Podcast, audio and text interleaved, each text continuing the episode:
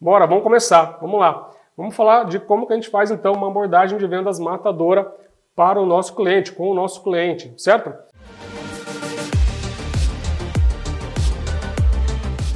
Importante falar que é, antes da gente falar de, é, falar de abordagem né, de, de, de, vendas no cliente, é importante lembrar que essa abordagem ela faz parte de um processo de vendas, é, de venda, de uma venda complexa, de uma venda consultiva, certo? Basicamente aqui, tudo que eu vou passar aqui para vocês é, é uma abordagem de vendas para uma venda consultiva, para uma venda complexa. E o que eu vou falar aqui não é nada da minha cabeça, tá? Eu sempre quero deixar isso claro, porque, é, obviamente, eu tenho 20 anos de experiência no mundo corporativo, mas eu também não trago, é, eu trago a minha experiência, mas, junto da minha experiência, eu trago vários modelos né, que eu aprendi, que eu implementei né, dentro da minha carreira, vários modelos consagrados né, dentro do Brasil e também no mundo inteiro.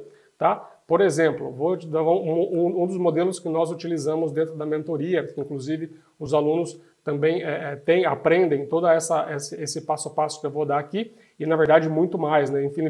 Infelizmente nós não temos tempo de passar tudo aqui, certo? Mas o que acontece é que esses modelos são modelos consagrados, cientificamente comprovados, inclusive, tá? Então o que eu vá, o que eu trago aqui não é nada de achismos, tá? É tudo realmente testado, implementado em grandes empresas, empresas de classe mundial e que funcionam de maneira geral, desde a empresa grande até a empresa de pequeno porte, tá? Até a empresa menor.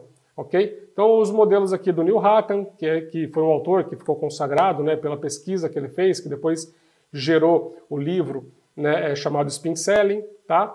Também utilizo modelos, né, é, tá aqui vou, é, também de um livro chamado Strategic Selling, que é um livro do é, Robert, é, Robert Miller e de Stephen é, Hyman, que também fundaram depois uma consultoria de vendas mundialmente conhecida e muito forte no mundo inteiro, chamada Miller Hyman, e dentre outros modelos também que eu acabei por compilar, acabei por pegar partes de, de, de, de cada um desses modelos né, é, adaptei para o mercado brasileiro e também trouxe isso para o mercado que eu, que, que, que, que eu trabalhei na, na, na, Europa e coloquei também né, um pouco da minha experiência justamente para é, aplicar aquilo que realmente fizesse sentido para o país, aquilo que realmente fizesse sentido no, no nosso dia a dia de vendas, porque muitas vezes a gente sabe que aquilo que está na teoria nem sempre funciona 100% na prática, tá? Então eu acabei extraindo ali o melhor de cada um desses modelos construir um processo de venda estratégico dentro do programa de mentoria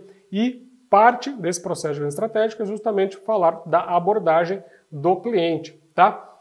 Então, vamos lá. É fato que hoje, assim, nunca foi tão difícil e ao mesmo tempo tão fácil vender, não é? E aí vocês podem falar, Fernando, você está maluco? Como assim nunca foi tão fácil vender? Né? Se a gente for parar para pensar hoje, né, há 30 anos atrás, como que você fazia, né, como, que a gente poder, como que a gente fazia para é, poder pesquisar, obter informações de um prospect, de um potencial cliente, há 30 anos atrás, sem a internet. Né? Basicamente, seria, basicamente tomaria um tempo enorme, né? você teria que ter uma rede de contatos muito ampla e conhecer muitas pessoas que é, conhecem aquele cliente, que conhece o comprador, que conhece o decisor, etc. Isso se tornaria um processo bastante mais demorado, inclusive, para a gente poder é, conseguir é, coletar informações importantes, né, preciosas, é, para a gente poder prospectar né, e poder é, marcar nossa reunião, a primeira reunião, para começar o processo de venda com aquele potencial cliente. Né? Então, é fato que hoje sim a tecnologia, por exemplo, ela encurtou os caminhos, né? ela fez com que é, é, é ela diminuiu o tempo né, para a gente executar certas tarefas, ela realmente nos ajudou muito, certo? Então, hoje, para hoje, a gente obter informações de um prospect, a gente, existem plataformas, softwares, existem empresas que oferecem tipo de serviço que você vai lá, num clique, você já consegue obter várias informações de uma empresa, certo? Inclusive, fui impactado por uma empresa hoje que ela já te dá toda a informação é, do decisor, com e-mail, telefone, etc., de uma, uma de uma, de uma empresa americana, na verdade é um software americano, ele não, acho que não funciona no Brasil ainda, mas é, hoje está muito fácil a gente conseguir fazer muita coisa que há 30 anos atrás, né, ou que até 10 anos atrás, é, já era muito difícil de conseguir. Mas, ao mesmo tempo, vender é cada vez mais difícil, porque essas tecnologias também elas estão disponíveis para todos, certo? Ela não está disponível só para você, só para sua empresa, ela está disponível para todo mundo. Né? E a tecnologia hoje, né, o acesso à tecnologia acabou justamente democratizando né, o acesso a muitas informações, desde a empresa grande, que, que lá atrás né, eram elas que conseguiam as grandes informações, que conseguiam pagar é, grandes quantias de dinheiro para obter conhecimento, informação sobre cliente, sobre o mercado, etc. Né? Porque elas tinham dinheiro, hoje, hoje já não. Hoje a empresa pequena, empresa de, de pequeno porte, ela também consegue. Né? Existem muitas, muitas empresas hoje que é, dão esse tipo de informação né, também é, por, um, por um preço muito mais acessível que no passado. Tá? Então, a parte difícil é que realmente todas, todos os, todas as empresas do mercado também têm acesso a essas tecnologias. Isso sem falar, obviamente, na quantidade de concorrente que existe hoje, né, na quantidade né, de, de, de, produtos e de serviços né, que são ofertados para os clientes hoje, e também, obviamente, né, na, na, na, o mercado extremamente competitivo e os seus clientes cada vez mais preparados e cobrando de você com informação na mão, também tendo acesso a esse tipo de tecnologia, para poder é, brigar com você, brigar no bom sentido, né? negociar melhor com você, cobrar mais resultado de você, enfim, poder extrair o máximo valor possível né, de uma negociação junto dos fornecedores também. Então, nesse mercado cada vez mais competitivo, eu digo o seguinte, né? É, vendas hoje cada vez mais é uma ciência. Eu sempre digo, eu já digo isso há alguns anos e eu, é, eu, eu cada dia, cada ano que passa, eu acredito mais nessa afirmação que eu faço. Né? Vendas hoje é uma ciência, tá? É uma ciência que requer pesquisa, requer muita preparação, requer estratégia e requer uma execução com disciplina, tá? E esse é um dos grandes males que eu vejo hoje em equipes comerciais de maneira geral. Não existe hoje uma disciplina para executar um passo a passo, para executar um modelo, né, para executar um processo né, que funciona, que já está comprovado que funciona, que dá resultado, certo? Então eu sempre reforço isso porque a abordagem de vendas que eu vou trazer aqui nada mais é do que um conjunto de passos que, se bem orquestrado, se bem executado, ele vai funcionar muito bem e você vai conseguir aumentar suas taxas de conversão, você vai conseguir fechar mais negócio com seus clientes né, dentro desse processo de venda complexa, tá? Então, assim, dito tudo isso, né, e guarda esses pilares, tá? Guarda esses pilares importantes, tá? Vendas é uma ciência que requer quatro pilares importantes: pesquisa, preparação, estratégia e disciplina na execução, tá bom? Guarda esses quatro pilares que eles são realmente bastante importantes. Beleza? Bom, dito tudo isso, vamos então para os nossos sete passos, tá? Como eu falei para vocês, eu vou é, é, é, passar aqui por sete passos importantes de como que você faz uma abordagem de vendas matadora para o seu cliente, tá? Bom, esses sete passos eles estão quebrados em três grandes blocos, ok? Sete passos para a gente fazer uma abordagem matadora com o seu cliente. Eu coloquei até na descrição cinco passos, mas é, eu trouxe mais dois passos aqui, bônus, dois passos extras, tá? Porque eu realmente acredito que para fazer uma abordagem muito bem feita, nós temos que passar por esses sete passos aqui, tá bom? Então vamos lá, o primeiro, ele, aliás, só um parênteses aqui, como eu já disse, esses sete passos estão quebrados em três grandes blocos, beleza? Vamos lá, vamos começar então com o primeiro grande bloco que está ligado à prospecção, certo? Tudo começa na prospecção, tudo começa na, na, na, na, naquela hora que a gente fala com o cliente para que a gente consiga agendar, né, para que, a gente, que a gente faça o agendamento da nossa primeira reunião com o cliente, para a gente começar o processo de venda com esse cliente para fecharmos o negócio lá na frente, certo? Só que antes, né, antes mesmo da gente passar a mão no telefone para ligar para o cliente, para marcar a primeira reunião, existem alguns passos extremamente importantes a, a se fazer antes de passar a mão no telefone para ligar para o cliente, tá? E é justamente nesses passos que muita gente já começa a pecar. Por quê? Porque muita gente já não faz isso, ou não faz direito, ou faz meio, meio nas coxas, faz para cumprir tabela, né? Então, é, é, esses, esses primeiros passos, para mim, são passos que eu considero realmente muito importantes para você ser muito assertivo, para você aumentar a sua taxa de conversão nas reuniões, tá? Então, essa primeira, essa primeira etapa, desse primeiro bloco aqui da prospecção, é um bloco muito focado na preparação e na pesquisa, tá? Vamos lá então. Primeiro passo da abordagem é você mapear os seus potenciais clientes, tá? Ó, quem está com é, caneta e caderno na mão aí anota porque vai ser bem bacana isso, hein? Vamos lá. Primeiro passo, mapear os seus clientes, os seus potenciais clientes, tá? Mapear aqueles, aqueles potenciais clientes para o seu produto, para o seu serviço, tá bom? Como que a gente faz isso, tá? Aqui nós vamos identificar o perfil de cliente ideal, ok?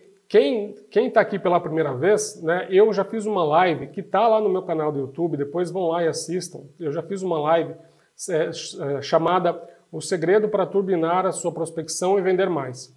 Lá nessa live eu explico bem, bastante em detalhes toda essa etapa de como mapear os potenciais clientes, tá? Eu não vou entrar muito em detalhes aqui, senão nós vamos ficar até é, de madrugada é, tratando desse tema, tá? Então, você precisa mapear os potenciais clientes e o que significa isso? Você precisa identificar o perfil de cliente ideal, tá? Qual que é o ponto de partida para você começar a identificar quem é o seu perfil de cliente ideal? É utilizar a sua carteira atual de clientes. Né? A sua carteira atual de clientes já vai te dar muita informação né, para você começar a entender quem é o, quem é o cliente ideal né, para a sua solução, quem é o cliente ideal para o produto que você vende, para o serviço que você vende. Assim como numa empresa, é, numa indústria de bens de consumo, por exemplo, que produz é, shampoo, é, sabonete, é, bolacha, o que quer que seja, né, para o consumidor final, né, ele vende para o varejo, mas ele conversa com o consumidor final através de campanhas de televisão, etc. Essa, essa, essas indústrias elas precisam determinar quem é o consumidor dela, certo? Quem é, como a gente ouve bastante no mercado, quem é a persona dessa, é, desse produto né, que, essa, que essa indústria de bens de consumo vende, certo? E aí ela vai buscar uma série de informações para identificar essa, essa, essa persona. Né? Qual é o perfil demográfico? Ah, são mulheres de 20 a 35 anos, é, das classes A e B, né, que, tem, é, que trabalham fora, é, que são casadas, é, que têm filhos, que gostam de uma vida é, saudável, que gostam de bem-estar, enfim. Essas empresas elas montam um perfil, né, uma persona é, para saber para quem que elas vão vender, né? Qual que é, qual que é o, o, o, o consumidor é, final, né, ideal desse produto, desse serviço, porque ao fazer isso, você, a empresa vai direcionar toda a estratégia para atingir aquela, aquele tipo de pessoa, certo? E aqui no nosso caso, quando a gente fala de identificar o perfil de cliente ideal, é exatamente a mesma coisa. A gente se identificar quem é o nosso cliente ideal, para que a gente possa é, colocar todos os nossos esforços para atingirmos esse tipo de cliente, tá? Então é muito importante a gente fazer isso. É, a primeira, né, a grande dica que eu dou aqui é você justamente utilizar a carteira que você já tem, justamente para que você possa, é, como é que eu posso dizer, para que você já possa é, extrair informações importantes da sua carteira atual, porque é a partir dela que você vai começar a desenhar qual é ou definir qual é o seu cliente ideal, tá? Então, dito isso, que informações que você tem que buscar para definir o seu cliente ideal? Basicamente, você tem que buscar informações do cliente como é, é, o segmento né, é, é que, que, os seus clientes compram, é, de, aliás, de qual segmento né, que, que, que, são os seus clientes, né, os clientes, os clientes que já compram de você, de qual segmento eles são, de qual subsegmento eles são, qual é o faturamento desses clientes? Né? São clientes que faturam é, é, 1 milhão por ano, são clientes que faturam 10 milhões por ano, são clientes que faturam 100 milhões por ano, 1 bilhão por ano. Né? Qual o porte né, da, da empresa que você atende, né? o porte de, empresa que você vende a sua solução? Né? É uma empresa pequena, com poucos funcionários, é, é uma empresa é, grande, né, de grande porte, é uma empresa média. Tá? Você vende para empresa pequena e média, você vende para os três tipos de, para os três portes de empresa. Tá? Então, esse é um tipo de é, informação que você precisa ter também. Tá? Um outro tipo de informação que você, que você precisa levantar. Qual é, como, é, como é o processo de tomada de decisão dentro dos seus clientes atuais, certo? E qual é o processo de tomada de decisão do seu cliente ideal. Por que isso? Porque concorda comigo que um cliente de porte pequeno, uma empresa de pequeno porte, muito provavelmente ela vai ter um processo de tomada de decisão basicamente ali com uma, duas pessoas, no máximo três pessoas, porque é uma empresa menor, uma empresa pequena. Tá? Então, basicamente, ali você vai conversar é, com, com algum gerente da área e com o dono da empresa, ou muitas vezes você vai conversar direto com o dono da empresa e ele que vai decidir sem passar com ninguém, ou no máximo ele vai consultar alguém na empresa para poder tomar essa decisão. Já quando a gente fala de uma empresa grande, né, uma empresa, é, uma multinacional, com uma estrutura grande, pesada, se você vai vender uma solução, ainda mais se for uma solução mais cara, né, com, que exige um investimento maior por parte do seu cliente, é muito provável que você, é, aliás, que nesse cliente vá haver um processo de tomada de decisão que envolva 4, 5, 6, 7, 8 ou até mais influenciadores nesse processo que vão interferir na decisão, né, pela, é, na, na, na, decisão de comprar a sua solução ou não. Tá? Então é importante você decidir, definir também qual que é o processo de tomada de decisão do seu cliente ideal. Tá? E além disso, quem é o primeiro contato né, que você faz, né, quem é o seu primeiro contato nos seus clientes atuais e quem deveria ser o seu primeiro contato no seu perfil de cliente ideal, tá? De novo, se é uma empresa de pequeno porte, muitas vezes o seu primeiro contato é o dono da empresa, tá? Já numa empresa maior, uma empresa gigante, uma empresa grande, o seu primeiro contato pode ser o comprador, pode ser um gerente sênior da área, pode ser o diretor da área, né? pode ser o CEO, né? enfim, pode ser pessoas diferentes dependendo do tipo de solução que você vende, etc. Tá bom? Então, aqui são algumas informações importantes, é um conjunto de informações que você tem que é, é, é, definir né, para o seu cliente ideal. Tá? Então, quando você for pensar quem é o meu cliente ideal, essas são as primeiras informações que você tem que listar e estabelecer é, para o seu, é, para que você possa começar a entender quem é o seu cliente ideal. Tá? Por que, que eu falo isso? Porque, novamente, se o seu cliente é de pequeno porte, se o seu cliente são empresas pequenas, você não vai focar em cliente grande, você não vai focar em empresas grandes, porque é, muito eventualmente a sua solução não vai atender às necessidades de uma empresa grande, ou então a empresa grande ela está ela tá à procura de um outro tipo de solução que às vezes não se encaixa na solução que você tem. Então, se você, na sua carteira de, de clientes, tá? na carteira de clientes da sua empresa, vocês atendem é, clientes né, de porte é, médio ou pequeno, muito provavelmente, não quer dizer que você não tente e não comece a explorar grandes empresas, mas significa que aí é, existe algo né, que, que define o seu cliente ideal ali como sendo clientes de pequeno porte, clientes de médio porte, tá bom? Então esse é o primeiro conjunto de informações. O segundo grupo de informações é você listar quais são as dores, né, quais são os problemas e as ambições do seu cliente ideal, tá? Fernando, como que eu faço para listar as dores e as ambições? Nessa live que eu fiz aqui, que eu, que eu já comentei aqui com vocês, né, o segredo para turbinar sua prospecção e vender mais, tem lá, né, eu conto um pouco mais em detalhes como que você faz isso, ok? Mas basicamente você, de novo, precisa olhar para a sua, sua lista de clientes, para a sua base de clientes atual, tá? E você identificar ali quais são os problemas que você ajudou seus clientes a resolver, quais são as ambições que eles têm.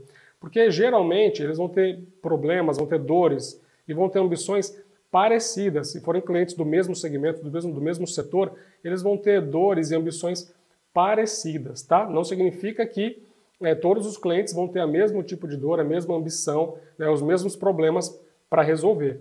Mas você precisa fazer isso, você precisa listar quais são as principais dores, né, os, os principais problemas que o seu potencial cliente, que o seu cliente ideal né, é, pode ter, tá? E quais são as grandes ambições que o seu potencial cliente, que o seu cliente ideal pode ter, né, para que você depois, justamente quando você estiver lá com ele, você possa é, é, validar né, se aquelas dores que você já listou, se aqueles problemas que você já listou é, é faz parte do problema real que ele tem ali, que ele está te relatando, ou não, tá? Ou se é alguma dor que você ainda não tinha capturado, se é algum problema que ele tem que você não tinha capturado, tá? Então, essa é a segunda parte. Você buscou várias informações do seu cliente ideal, agora você tem que listar quais são as grandes dores, tá? os grandes problemas do seu cliente ideal e, os grandes, e as grandes ambições do seu cliente ideal. Tá? Feito isso, você vai para a parte então de construir a sua lista de potenciais clientes alinhado com esse perfil que você acabou de montar. Acabei de montar meu perfil, Fernando. Então, aqui o meu cliente ideal são clientes é, de, são empresas de pequeno porte com faturamento de até 10 milhões de reais do segmento XYZ, tá? em que o primeiro contato sempre vai ser o dono da empresa ou vai ser o diretor é, comercial, e o processo de tomada de decisão é um processo de tomada de decisão é, rápido, geralmente passa por duas pessoas para se decidir pela compra do produto, passa pela área X e pelo, e pelo dono da empresa, e como principais dores, como principais ambições, esse cliente ideal tem esses problemas, tem essas ambições. Beleza, você montou aqui o seu cliente ideal. Assim como aquela indústria de bens de consumo montou é, a, a persona dela, o consumidor final dela, você acabou de montar o seu cliente ideal aqui. Depois que você fez isso, aí é partir para a mão na massa mesmo, é você começar a montar, a pesquisar, fazer a pesquisa da sua, dos seus potenciais clientes, né, que sejam, que estejam alinhados com esse perfil de cliente ideal que você montou, para que daí você possa começar a construir a sua lista de clientes para, para, para os quais você vai ligar depois para agendar a sua reunião, tá? Essa pesquisa ela pode ser feita, como eu, como eu falei agora, você pode fazer essa pesquisa na unha, né? você pode pesquisar é, em, em vários sites na internet, ou você, sites de associações do, do, do segmento que você quer, que você quer atender, né, para você começar a buscar quem são os clientes que fazem parte daquela, da, daquele tipo de associação, por exemplo, é uma, uma fonte que você pode buscar, né? Ou então existem também soluções que você pode pagar empresas que oferecem esse tipo de serviço, que você entra lá e você coloca o tipo de KNAI, você é, coloca algumas, é, alguns parâmetros e esse próprio software já te dá ali é uma lista de clientes, né, de, de, de empresas que estejam alinhados ali com o seu perfil de cliente ideal, dando ali é, a composição societária da empresa, vai te dar telefone, eventualmente pode te dar até e-mail, pode te dar quem são, quem, é o, quem são os diretores, etc. E, obviamente, todo tipo de informação que você não tiver ali, aí tendo o nome do cliente, tendo, sabendo quem é a empresa, você pode ir no site da empresa também e buscar uma série de informações é, lá dentro do site da empresa, no próprio LinkedIn da empresa, etc. Tá? Então aqui é você realmente construir a sua lista tá? de clientes alinhados, de potenciais clientes alinhados com o seu perfil de cliente ideal. Tudo isso é o primeiro passo ainda, tá, gente? Primeiro passo, ok? Pode parecer um trabalho grande e, na verdade, você precisa dedicar algumas horas, algumas horas para você fazer isso, tá? Tudo isso que eu acabei de falar.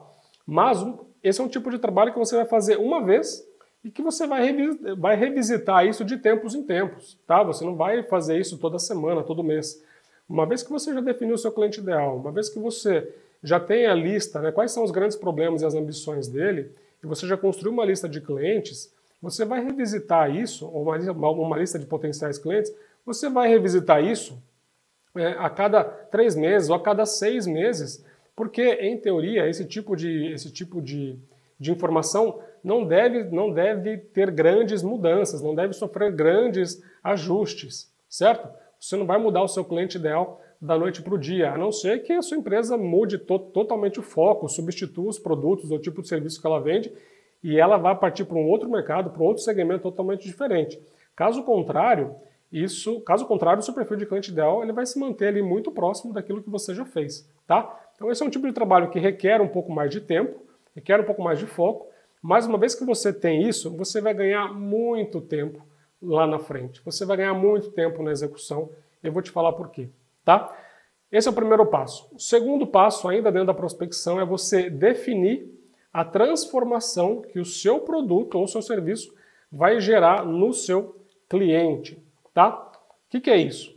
Aqui, basicamente, você vai ter que construir, você vai ter que escrever mesmo, numa frase, né, qual que é a promessa para o seu potencial, qual, o que, que você vai prometer para o seu potencial cliente, né? O que, que, o que você vai prometer para ele que a sua solução vai resolver, tá? Basicamente, você precisa, o que você precisa escrever aqui é qual é o resultado que você vai gerar para o seu cliente, tá? Vou dar um exemplo aqui também, de novo, a gente pode ter lá na, na, na mesma live da, que eu, que, eu, que eu já fiz sobre a prospecção, tá? como turbinar, o segredo para turbinar sua prospecção e vender mais. Também eu, eu falo muito mais em detalhes sobre esse ponto lá, mas aqui em linhas gerais eu vou dar um exemplo. Tá? Você já listou os grandes problemas né, do, seu, do seu cliente. E vamos supor que é, você está no segmento, você, tá, tá no, você tá no, está numa empresa de software focada em gestão de frotas, em gestão de, roteir, de roteiros, né, de, de, de, de, roteirização de frotas, etc. Tá? Você, tem, você trabalha com vários segmentos de empresa. Você pode vender o seu produto, a sua solução, né, o seu software, o seu serviço para vários tipos de empresa. Mas você tem ali, você, você encontrou dentro do seu perfil de cliente ideal um cliente, uma, a, um segmento da indústria de bens de consumo, por exemplo, tá? Que eu acabei de dar o exemplo aqui do shampoo, do sabonete, da bolacha, etc. Tá? Então, essas indústrias de bens de consumo, elas têm equipes de merchandising que visitam dezenas, centenas e até milhares de lojas, de supermercados, de farmácias, de lojas de eletrônicos, etc. Tá? Dependendo da empresa que, dependendo do tipo de empresa. Tá? Essas empresas têm equipes de merchandising, que podem ser internas ou podem ser contratadas de uma outra empresa. Ok? Bom, essas, é, essas, esse, esse, tipo de empresa, certamente uma das dores que ela tem é justamente é, custo. Né? Lembra que eu já, eu já falei isso aqui em várias lives. A alta liderança está sempre pensando em três coisas. Como que ela aumenta a receita, como que ela reduz custo, como que ela aumenta lucro. Basicamente, essas são as três coisas que a alta liderança está pensando o tempo todo, certo? Além, é claro, de pensar em estratégia de longo prazo, onde a empresa quer estar daqui 5, 10 anos, etc. Mas do ponto de vista de resultado, esses são os três principais resultados que a empresa busca. Ela quer ser mais eficiente, ela quer ser mais produtiva para reduzir custo, para aumentar a receita e aumentar o lucro certo? Dito isso, essa empresa, essa empresa, né, essa indústria de bens de consumo, certamente ela tem sim uma ambição de reduzir custo. Ela tem um problema, muitas vezes, pode ser que ela está gastando demais com a, a, equipe de merchandising, por exemplo. Tá? E se você tem uma empresa que você vende um software que você é, que esse software vai ajudar na roteirização da equipe de merchandising, você não vai chegar para a empresa, você não vai ligar lá para o decisor dessa empresa e vai falar para ele, olha, eu sou vendedor, eu sou gerente de contas da empresa X, nós trabalhamos com software de roteirização e nós queremos agendar uma reunião. Começar, por aí, começar desse jeito já começou errado, porque ele já vai começar a falar, já, vem, já vai aparecer outra pessoa querendo vender coisa que eu não preciso. Tá? Já vem gente aí querendo vender coisa, eu vou repetir isso, já vem gente querendo vender coisa para mim que eu não preciso. Mas será que ele não precisa mesmo? Né? Se ao invés de você usar essa abordagem, você escrever a sua transformação com base nesse problema que essa empresa tem, né, que é custo, né, com base nessa ambição que ela tem, que ela quer reduzir custo, que ela quer aumentar a produtividade, será que você não pode entrar em contato com essa empresa e falar assim, olha, eu sou especialista, é, você se apresenta, obviamente, né, mas você fala, olha, eu sou especialista em ajudar empresas como a sua a reduzir custos de equipes de merchandising na ordem de 30% através de um processo, através de uma metodologia, através de um software, através de uma solução especializada em otimização de rotas para equipes de merchandising. Você vai chamar muito mais atenção porque ele vai falar assim: muda totalmente a maneira como a pessoa que está do outro lado da linha vai pensar. Porque quando você toma a primeira abordagem, o que, que a pessoa pensa? Pô, lá vem o cara vender mais alguma coisa, lá vem uma mulher vender alguma coisa para mim que eu não preciso ele passa a entender, ele passa a pensar né, que, pô, ele está falando uma coisa que eu preciso, eu preciso reduzir custo, eu quero otimizar, é, a, eu, quero, eu quero otimizar a, a, a, rota da equipe de merchandising, eu quero aumentar a produtividade da equipe de merchandising. Então isso me interessa. Percebe como que se você desenha muito bem a sua transformação, né, se você coloca lá, ah, eu ajudo, é, ou a minha empresa ajuda a é, aumentar a produtividade da equipe de merchandising, é, e reduzir custos na ordem de 30% através de uma solução de tecnologia voltada para a otimização de rotas de merchandising.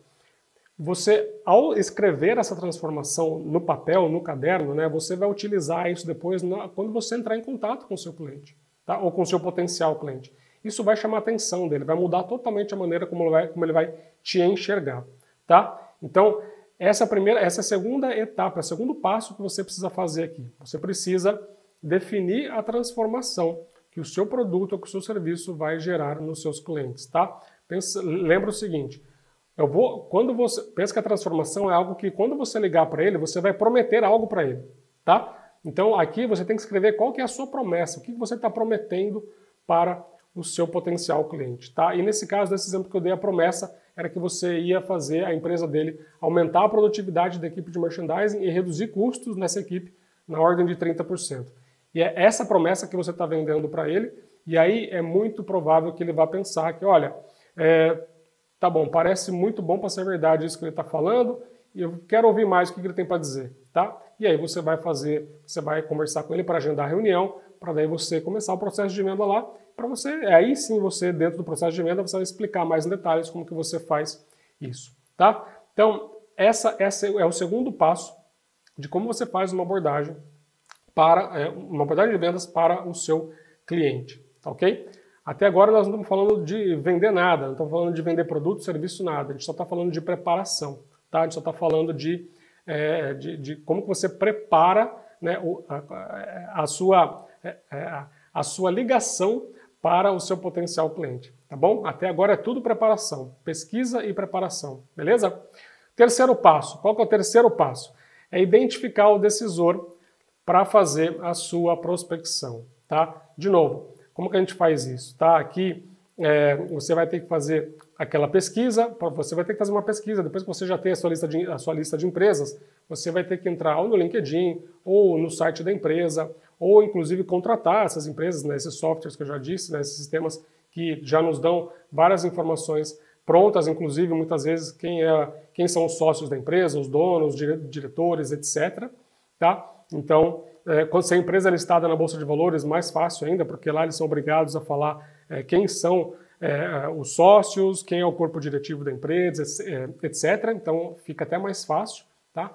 Mas aqui nesse passo você tem que identificar quem é a pessoa que você precisa falar, tá? E tem que ser o decisor, ok? Tem que ser a pessoa que vai assinar o cheque, a pessoa que vai falar, eu quero comprar isso e pronto, acabou, tá? Porque não adianta você querer falar com várias outras pessoas, porque isso não vai é, você não vai conseguir, se você não chegar no decisor, se você não fazer, fazer com, que o com, com, com que o seu decisor queira comprar o seu produto, né, queira a sua solução, não vai adiantar você ter outras pessoas ali compradas com você se o decisor não está comprado com você. Tá? Então aqui você vai ter que fazer uma pesquisa para identificar quem é o decisor. Tá? E depois que você identificou quem é o decisor, de novo, gente, aqui ó, mais pesquisa. Você vai ter que fazer uma pesquisa do decisor, uma pesquisa da vida pessoal e uma, uma pesquisa da vida profissional, tá? Por que vida pessoal, Fernando? Porque você vai, é, você vai ter uma interação com ele depois, certo? Por telefone, você vai ter uma interação depois, talvez via Zoom, via Skype, você vai ter uma interação com ele presencialmente lá na empresa dele, tá? É importante você entender quem, quem é essa pessoa, né? o que, que ela gosta de fazer, quais são os hobbies, né, que tipo de coisa, é, coisas que vocês, que vocês tenham em comum, né, pesquisar a vida pessoal né, dele, né, do, do, do, decisor, vai te ajudar a identificar pontos que vocês tenham em comum. Por exemplo, ele adora viajar, já foi para tal lugar, para tal cidade, e você também já, você adora viajar também, já foi para aquela cidade, você, você já tem aí um ponto em comum né, para você se conectar né, com ele de uma maneira muito mais fácil, para você criar uma relação empática de uma maneira muito mais fácil, tá? E também você vai ter que fazer uma pesquisa profissional, da vida profissional dele. Quanto tempo ele está na empresa, é, se ele cresceu lá dentro da empresa ou se ele veio já numa posição grande, né, qual, que é, qual que é a participação, ele, ele, é sócio da empresa, ele é dono, é, o que, que ele faz dentro da empresa, tá? É, de que área que ele é, é ele está próximo ali da, do CEO, ele faz parte do corpo diretivo, não faz. Então são informações importantes que você precisa identificar também do, é, do decisor do ponto de vista profissional, tá? E aí o LinkedIn ajuda muito nisso também, certo? Além do site da própria empresa, muitas vezes o próprio LinkedIn ajuda muito nisso. E por fim, você vai ter que pesquisar, depois que você sabe quem é o decisor, você pesquisou ele do ponto de vista pessoal e profissional, aí você pesquisa a empresa também. Pesquisa a empresa, que, de, de, pesquisa como, qual é, como é a empresa desse, né, como é esse seu potencial cliente pesquisar a empresa para saber se ela está indo bem, se ela está indo mal das pernas, se ela está com dificuldades, se ela está com dificuldade financeira, se ela não está com dificuldade de, é, de, de, crescer, se ela está tendo que é, é, vender é, produtos dela, para marcas para outras empresas, se ela está tendo que fechar fábrica, se ela está tendo que comprar, ou se ela está comprando concorrentes, se ela está expandindo, se ela está contratando mais gente, enfim.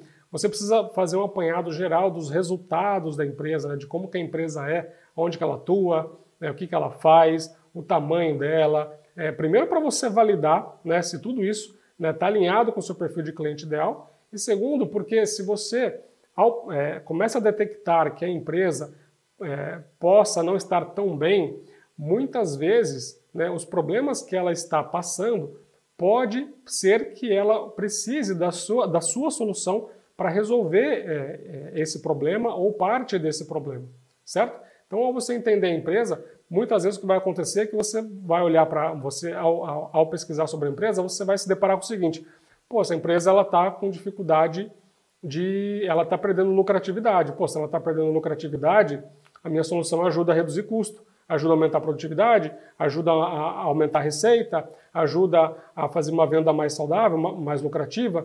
Isso pode ser parte do problema. A minha solução pode ser parte da resolução do problema que esse cliente tem. Ou pode resolver o problema todo desse cliente. Né? Então você já vai para lá sabendo, né, quando você entrar em contato com esse cliente, você já vai sabendo né, o que, que ele, é, como que ele está né, e se a sua solução pode se encaixar assim para resolver aquele problema que ele já tem ou não, certo? Então, esse é o terceiro passo, tá? Identifica o decisor, identificou o decisor, né? Você foi lá, pesquisou, sabe quem é a pessoa, faz a pesquisa é, da vida pessoal, pesquisa da vida profissional e depois pesquisa a empresa, tá? Pesquisa o seu cliente, né, como empresa, né, para saber como que ela está, porque a sua solução pode ser parte do problema que ela, que ela, que ela esteja passando, né, ou pode ser parte da ambição que ela queira buscar naquele momento, ok? Então esse é o terceiro passo, identificar o decisor para fazer a sua prospecção. O quarto passo, ainda dentro da prospecção, tá? Você vai, e aqui é algo é, mais é, é, para você, para você mesmo, né? Você vai fazer isso com você mesmo, tá? Você não vai envolver ninguém, nem pesquisa, nem nada. Aqui, uma vez que você já mapeou os seus potenciais clientes, você já criou a transformação, qual, o que você vai prometer para os seus potenciais clientes, você já identificou quem é o decisor, né? Fez a pesquisa dele, profissional, etc. Você vai ter que trabalhar então para treinar a sua postura ao telefone, tá? Para você treinar a sua abordagem, né, que a abordagem que você vai fazer com o seu potencial cliente, com o decisor no telefone. E aqui tem dois pontos extremamente importantes que a gente, é, que eu preciso deixar claro aqui para vocês, porque muitas vezes é aqui onde é, o pessoal, a, a maioria da, das pessoas falham, tá? Por quê? A pessoa fez um mapeamento espetacular, mapeou muito bem os potenciais clientes, a pessoa definiu qual que é a transformação, qual que é o, a promessa que ela vai vender para um potencial cliente, ela já identificou o decisor, está tudo certo para ela entrar em contato, só que a pessoa não treinou, a pessoa não, ela, a pessoa não, não escreveu ali o seu, a sua mensagem, o seu, o seu roteiro, né, do que, que ela vai falar, como que ela vai abordar o decisor no telefone, o que, que ela vai falar, né, qual o passo a passo que ela vai fazer. Né? Então, o que acontece? A pessoa fez tudo isso, chegou na hora de falar com o decisor, a pessoa não sabe o que falar direito, a pessoa não se preparou, a pessoa não treinou, a pessoa não construiu um roteiro né, para ela seguir. Né? E aí o que acontece? Todo o trabalho que você fez foi jogado no lixo, no caso desse potencial cliente em específico, porque você não soube né, se comportar, não soube seguir ali um passo a passo, um roteiro né, na, na sua alegação que fizesse com que o cliente quis, é, queira né, agendar essa reunião com você, tá? Então, primeira coisa, escreve um roteiro, tá? Prepara um roteiro, né, com começo, meio e fim. É um roteiro curto, tá, gente? Não é um roteiro é, grande, não. Na verdade, é um roteiro curto, né, que você precisa escrever, tá? Mas nesse roteiro você precisa ter pontos importantes ali nessa mensagem para despertar a atenção dele, para despertar o interesse. Você precisa é, ter pontos importantes para despertar o interesse, por exemplo. Uma, uma, maneira de você despertar o interesse é o que a gente acabou de falar aqui, é a sua transformação, é a promessa que você vai fazer para ele, tá? Isso vai despertar, vai chamar a atenção e o interesse dele, ok? Então você precisa primeiro escrever o roteiro, depois treina, lê esse roteiro, tá? Faz, faz como se, como se você estivesse ligando para alguém mesmo, ok? Isso é importante porque na hora, quando você não faz, na hora trava, na hora, principalmente no começo, na hora a gente trava, na hora a gente é, acha que vai fazer bem e não sai, o negócio não vai. Tá? Então treina também, que isso é muito, muito, muito importante. E o último passo aqui é, de, é, novamente, um ponto que eu já falei aqui em outras lives e que eu também já falo, já falei em alguns outros vídeos que eu tenho no YouTube e no Instagram. atenção ao tom de voz, ok? Atenção ao seu tom de voz quando você falar com o decisor ao telefone, ok? Quando você está com a pessoa no telefone, a pessoa não está te vendo, certo? Então a única coisa que você tem é as palavras e é o tom de voz. E o que acontece? Quando a pessoa não te vê, ela não consegue interpretar sua, as mensagens que você está passando através da sua linguagem corporal, da sua linguagem não verbal. O que acontece é que essa pessoa ela projeta tudo isso no seu tom de voz, tá? Então toda aquela parte da linguagem corporal que a gente não consegue é, é, interpretar porque a pessoa não está na nossa frente, a pessoa está no telefone, automaticamente o nosso cérebro, o nosso ser humano, ele acaba incorporando toda essa parte da linguagem não verbal ao tom de voz.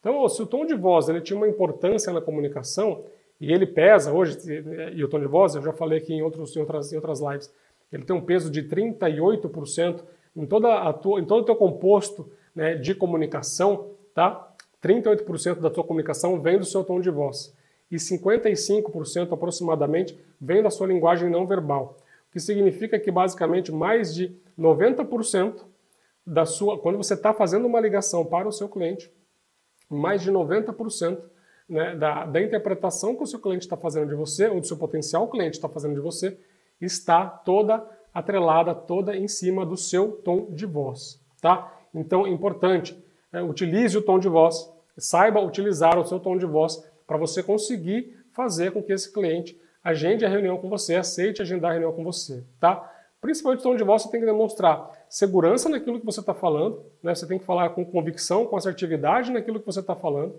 e você tem que falar com entusiasmo, você tem que falar como se você tivesse, é, como se você tivesse não, você tem que demonstrar que você está feliz né, ali com, aquele, com aquele cliente, você tem, você tem que tá demonstrar, você tem que demonstrar para ele que você é, é você está afim de atender, de ajudá-lo realmente a solucionar um problema dele, certo? Então, quando você traz né, essa segurança na sua, no seu tom de voz, quando você fala com convicção, fala com certeza, fala com segurança, e você ainda demonstra entusiasmo por estar ali com ele, por estar feliz de estar com ele, e ele poder te dar essa oportunidade de vocês conversarem, etc., isso já é meio caminho andado né, dentro dessa ligação para o cliente te enxergar de uma outra forma, para o potencial cliente te enxergar de uma outra forma. Ok? Então esse é o quarto passo, tá? Quarto passo, então, é preparar e treinar sua postura ao telefone. E o quinto passo, o quinto passo dentro da prospecção é você ir para o campo de batalha mesmo, é você pegar, passar, aí sim, você passar a mão no telefone e você ligar para o seu prospect, para você ligar para o seu decisor. E aqui é hora de você se posicionar, e isso é importante, tá? Aqui é hora de você se posicionar como especialista em resolver o problema que o seu cliente tem, tá? Por isso que eu disse, por isso que eu foquei tanto ali na promessa né, a, a, tanto ali na, na, no passo da transformação, o quão importante é você de, determinar, definir qual é a transformação que você vai gerar para o seu cliente, qual é o resultado que, que você vai gerar para ele, né? qual é a promessa que, você, que a sua solução, é, o, o, o, o, que você vai prometer para o seu cliente. Tá? E você vai utilizar isso aqui, justamente na hora de você executar, você vai ter que se colocar, se posicionar como no, no, no telefone, se posicionar como um especialista é, na sua área como especialista em resolver o problema dele. Você não tem que se posicionar como especialista em vender produto ou serviço. Ele não quer saber de produto, ele não quer saber de serviço. Ele quer saber, né? Ele quer ouvir que você é um especialista em resolver o problema dele, tá? Então é dessa forma que você precisa se é, comportar, que você precisa atuar quando você estiver ligando para o seu potencial cliente, tá? Ou seja, que é a hora que você traz a transformação, é o momento, tá? Isso é muito importante aqui, ok? Que eu vou falar agora. Esse é o momento para você agendar a reunião. Não é o momento para você querer vender nada aqui, tá? Não é para vender nada nesse momento. Aqui é justamente para você. É, o, o seu objetivo com essa ligação é sair dessa ligação com a data da reunião agendada, tá? Esse é o objetivo aqui. Não queira vender nada aqui porque não vai dar certo. A menos que seja uma ligação de venda. Uma ligação de venda não tem nada a ver com isso que eu estou falando, tá? Estou falando uma ligação para você agendar a reunião com o seu prospect, para você ir lá a, é, começar o processo de vendas com ele, tá? Então, nesse momento aqui, não é para você vender, é para você agendar a reunião, beleza? Novamente, atenção à postura, né, ao telefone com o seu cliente, acabei de falar isso no passo anterior, tá? E um ponto importante aqui, na verdade é uma dica que eu deixo aqui. Nunca diga para. É, Quando você entrar em contato com a pessoa e, por exemplo, caiu com a secretária, caiu no analista da área, caiu com o gerente da área, não caiu com o decisor, né? não, o telefone não era do decisor, tá? Nunca fale para a pessoa que você quer falar com o responsável da área, ok? Por quê?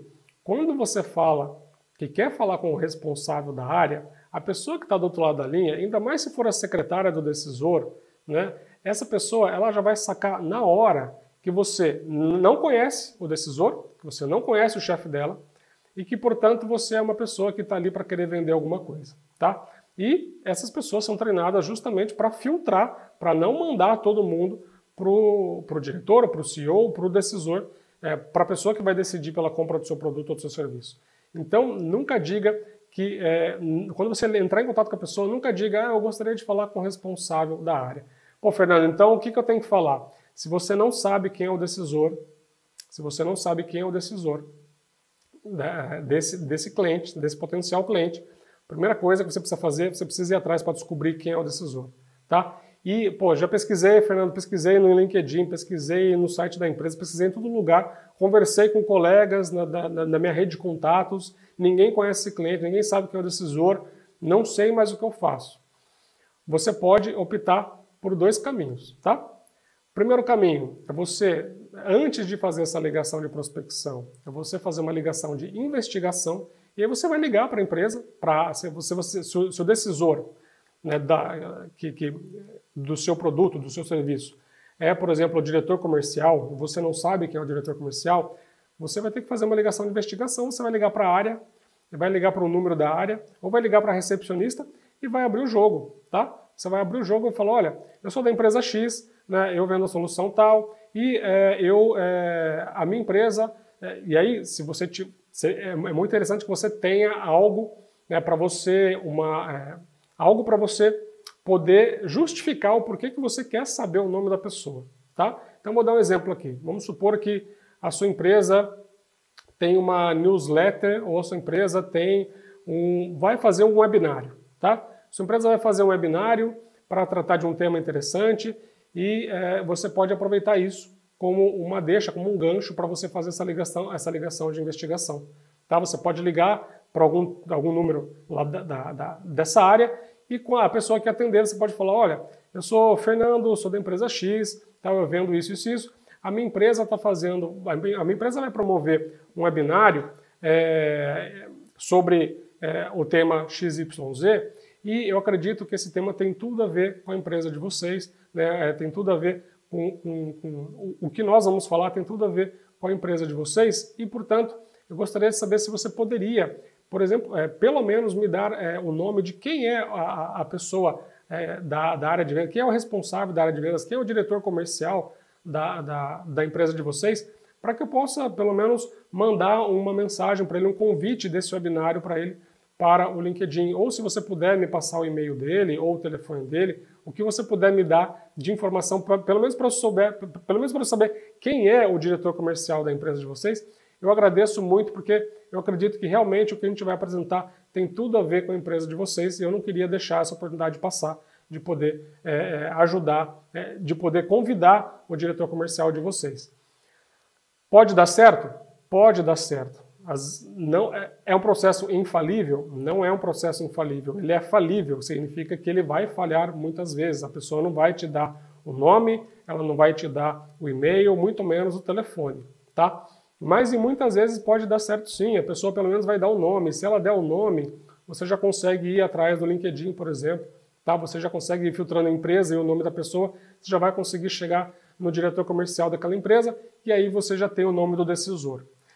Se esse é um dos caminhos. O outro caminho é você abandonar esse potencial cliente e focar em outros potenciais clientes que você já tem o nome do decisor, tá? Não fica dando murro em ponta de faca, né, naquele, naquele potencial cliente que você não tem o nome do decisor e você não consegue descobrir de jeito nenhum. Você já pesquisou em tudo, já fez a ligação de investigação, você não consegue saber quem é a pessoa e é, então, ou seja, não faz, não, não desista desse cliente, pelo menos por agora, pelo menos enquanto você não, não descobre quem é o decisor, e aloque o seu tempo naqueles clientes que você já sabe quem é o decisor, que você já tem o contato, já tem o nome, etc. tá? Então foca nisso, foca naquelas pessoas que na, nas empresas, nos potenciais clientes que você já tem o nome do decisor, ao invés de ficar perdendo tempo ali, colocando um tempo né, é, precioso naquele cliente que você não sabe quem é o decisor, né, ao invés de você pegar esse tempo e conseguir produzir mais, é, marcando reuniões, né, é, trazendo mais clientes para dentro do funil, né, clientes que você tenha já o nome do decisor. Tá? Então esse é o quinto passo, é o passo da execução, que você entra no campo de batalha, você vai ligar para o decisor, você vai, vai conversar com ele para sair dessa, dessa ligação com a reunião agendada. O sexto passo já sai da prospecção, porque aí eu estou partindo do pressuposto de que você conseguiu agendar a reunião e aí chega o dia que você estará lá na frente do seu potencial cliente para conversar, para fazer a primeira reunião, certo? Então a primeira coisa que você tem que fazer é, quando você chegar no seu cliente, tá? Isso é muito, muito, muito importante porque eu vejo muita gente ainda na área de vendas que não faz isso, tá? E não é, e não estou falando isso por mal, e a pessoa também não faz isso por mal. É porque geralmente o vendedor, o gerente de contas, executivo de vendas, e eu fui vendedor muitos anos, fui gerente de contas muitos anos, eu também fazia isso, fiz isso várias vezes, tá? até aprender.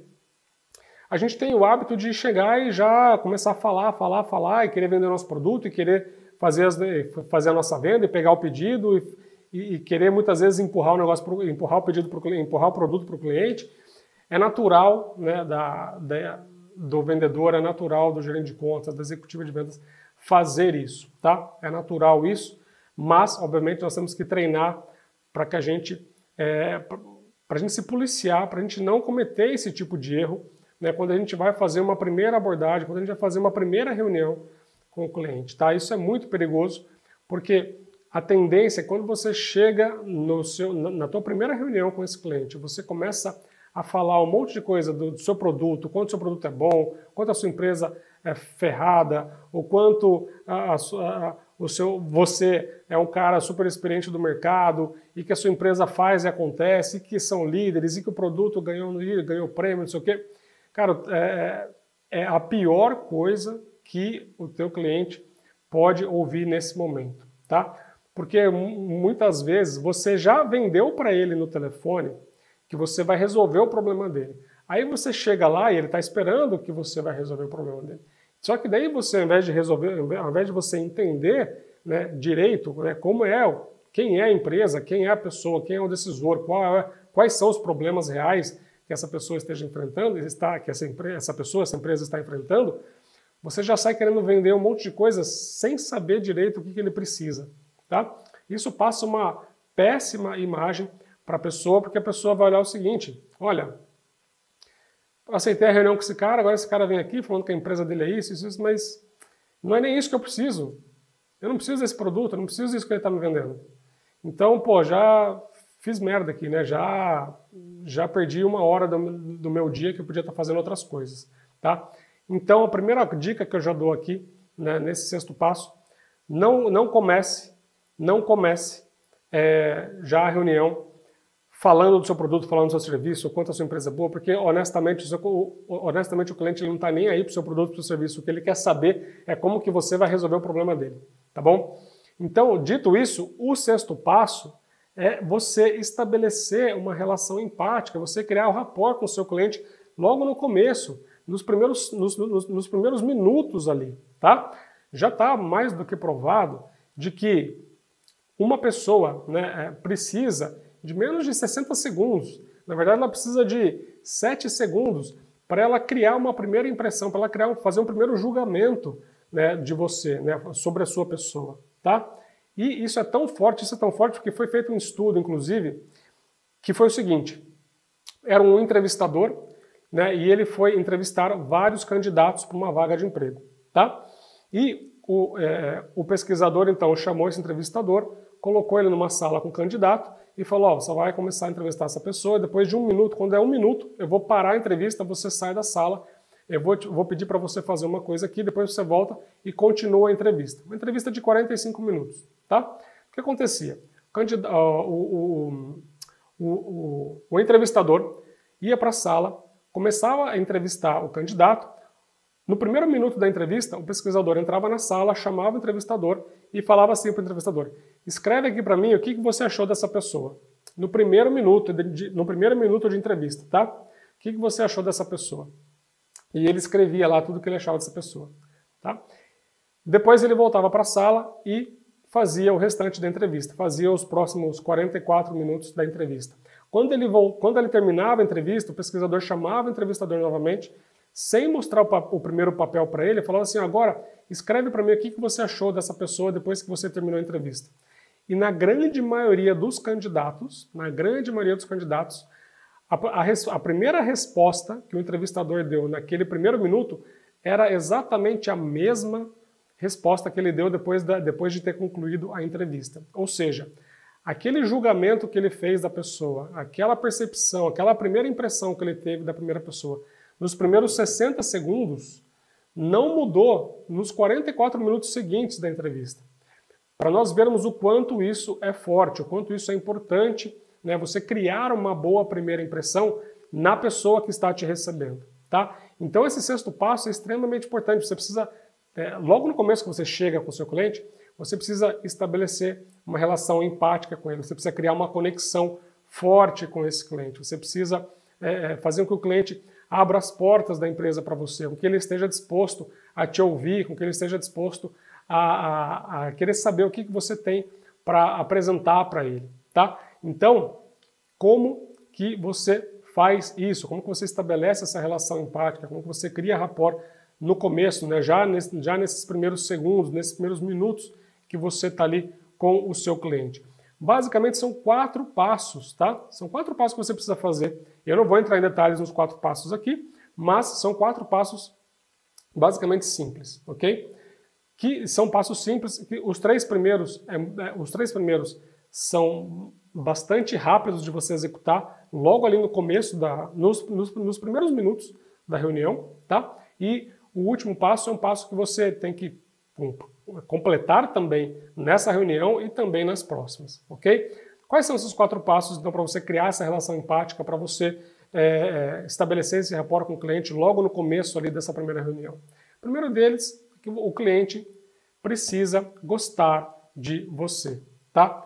É muito difícil um cliente fazer um negócio com alguém que ele não gosta, tá? Você mesmo, você entra numa loja para comprar um sapato.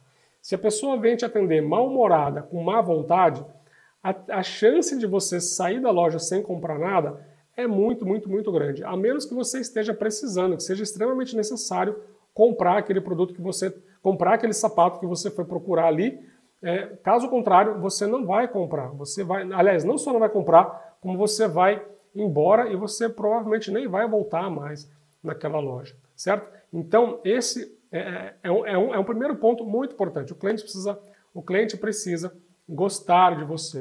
Então você precisa chegar, de novo, chegar no cliente uma boa aparência, né, é, é, vestido de uma maneira adequada, né, vestido de uma maneira que esteja adaptada ao cliente. Você precisa dar um sorriso, dar um sorriso quando você está com o cliente. Você precisa demonstrar que você está feliz de estar lá, cumprimentar com um aperto de mão firme, não aquele aperto de mão mole, certo? Você precisa, é, quando, enquanto o cliente está conversando, está, está explicando alguma coisa para você, você precisa né, estar olho no olho, não obviamente aquele olho no olho ali que vai deixar o cliente incomodado, mas você precisa deixar claro para ele que você está prestando atenção nele, que você está é, é, ouvindo ele com atenção, que você está é, interessado no que ele está te falando, tá? Então, o cliente precisa gostar de você. É a primeira coisa para você estabelecer uma relação empática, para você criar o rapport logo no começo ali com o seu cliente, tá? E eu dei algumas dicas aqui de como que você faz para o seu cliente gostar de você nesses primeiros minutos, ok?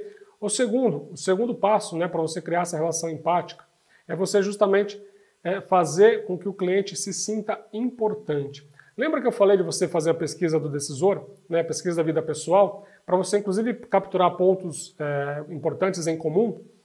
Pois é, não é à toa, porque chega nessa fase aqui, chega nessa etapa né, da, da abordagem do, do seu cliente, quando você entrou lá na sala dele, você vai fazer a primeira reunião com ele, você precisa fazer ele se sentir importante. Para fazer ele se sentir importante, você precisa trazer é, coisas para a mesa, trazer informações para a mesa para vocês se conectarem, para criar uma conexão forte entre vocês, tá? E nada melhor, não, aliás, não existe nada melhor é, é para se criar conexão entre duas pessoas do que fazer a pessoa é, contar algo que ela gosta, que dá muito prazer para ela e que você também gosta, que você também tenha esse mesmo prazer de fazer aquilo que essa pessoa faz. Então, se você está ali com a pessoa, você entrou na sala, você percebeu que a pessoa gosta de pescar e você pesca também, cara, aproveita é, esse momento, aproveita que, que essa pessoa gosta e puxa o assunto da pescaria. Começa por aí, puxa o assunto da pescaria, porque essa pessoa ela vai ter prazer em falar de você, é, em falar para você de, de, onde ela foi pescar, o tipo de peixe que ela pegou, etc. e tal, tá? E você, se você pesca também, você vai poder falar do seu, é, da sua experiência também. O que você fez, para onde você foi. Você vai poder recomendar lugares que você foi que ele não foi. Isso é, é, automaticamente, né, ou inconscientemente, você está ajudando ele. Você está você tá dando uma informação é muito relevante para a vida pessoal dele, que ele vai ser muito grato com você por, por isso, né, por você estar tá, dando essa informação, por você, por você estar ajudando ele dando uma recomendação de um lugar bacana para ele pescar, por exemplo, sendo que ele ama pescar. Tá? Isso vai criar uma conexão imediata entre vocês dois e vai fazer o seu cliente parar para te ouvir. Vai, ele vai abrir as portas da empresa para você, ele vai dedicar o tempo ali para você, para ouvir com atenção aquilo que você tem para falar, para pensar naquilo que você tem para apresentar para ele, etc.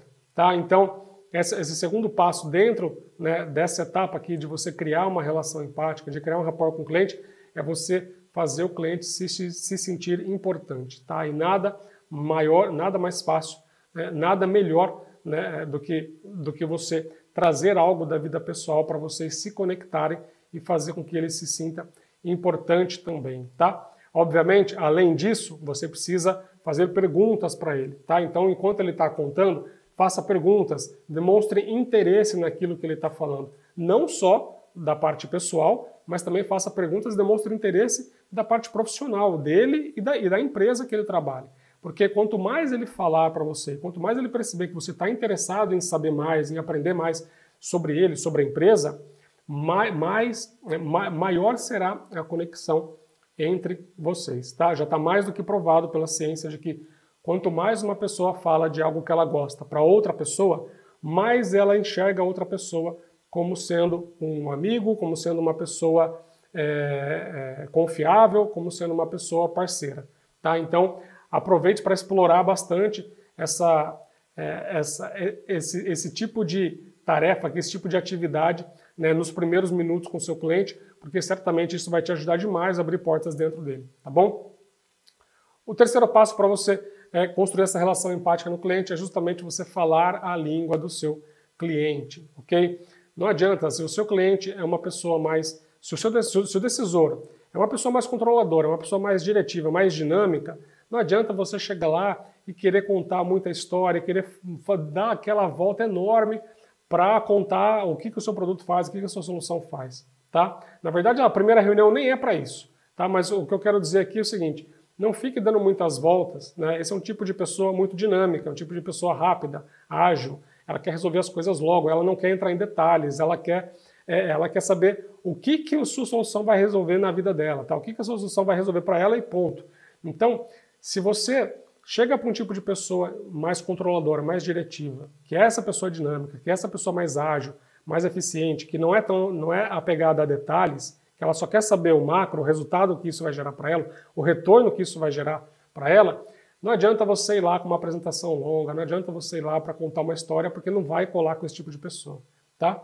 Já para o analítico vai ser o contrário. Para o analítico você vai ter que ir lá com muito dado, com muito fato, com muito número, porque o analítico ele é muito mais racional, ele quer ir mais no detalhe das informações, ele quer entender de onde você está tirando tudo aquilo que você está explicando, ele quer entrar no detalhe, tá? Ele é uma pessoa que ele vai te dar mais tempo para você explicar, ele vai pedir mais informação, mais informação, inclusive, se for o caso. Tá? Então você precisa entender qual, que é, qual é o perfil do seu do decisor, né, da pessoa com quem você está conversando, para você adaptar a sua linguagem à linguagem dessa pessoa, porque ao adaptar a sua linguagem à linguagem dela, as chances dela parar para te ouvir serão muito maiores e também vai, vai criar uma conexão maior porque a pessoa que está na tua frente vai pensar, pô, esse cara, pô, essa mulher é, é dos meus, é das minhas, porque ele também é ágil, ele também é rápido, ele também é dinâmico, ou não, ele também é analítico, ele também tem, ele tem o racional para explicar as coisas que ele está colocando aqui, ele tem um nível de detalhe que eu gosto. Você, você vai ser visto pela pessoa que está na tua frente como sendo uma pessoa né, é, parecida com ele e isso vai, de, novamente, vai criar uma conexão importante e forte entre vocês, tá? E o quarto passo, o quarto passo é simples e rápido, é justamente é, prometer, é, aliás, cumprir aquilo que você prometeu, tá? Você fez a primeira reunião com o cliente, você prometeu algumas coisas lá.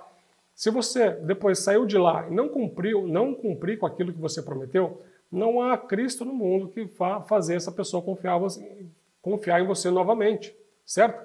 Por quê? Porque você foi lá, você contou toda uma história, você fez ele gostar de você, fez ele se sentir importante, você falou a língua dele, você prometeu um monte de coisa e aí depois você falha no prazo, você não manda a informação que precisava, você não manda dados que, dados que, ele, que, que, ele, que ele queria, você não apresenta aquilo que ele pediu, enfim, você depois acaba é, vacilando em coisas pequenas, né, depois de ter construído toda uma, uma relação é, forte, importante com esse cliente, né, porque simplesmente você não conseguiu cumprir com aquilo que você prometeu para ele nessa primeira reunião. Tá?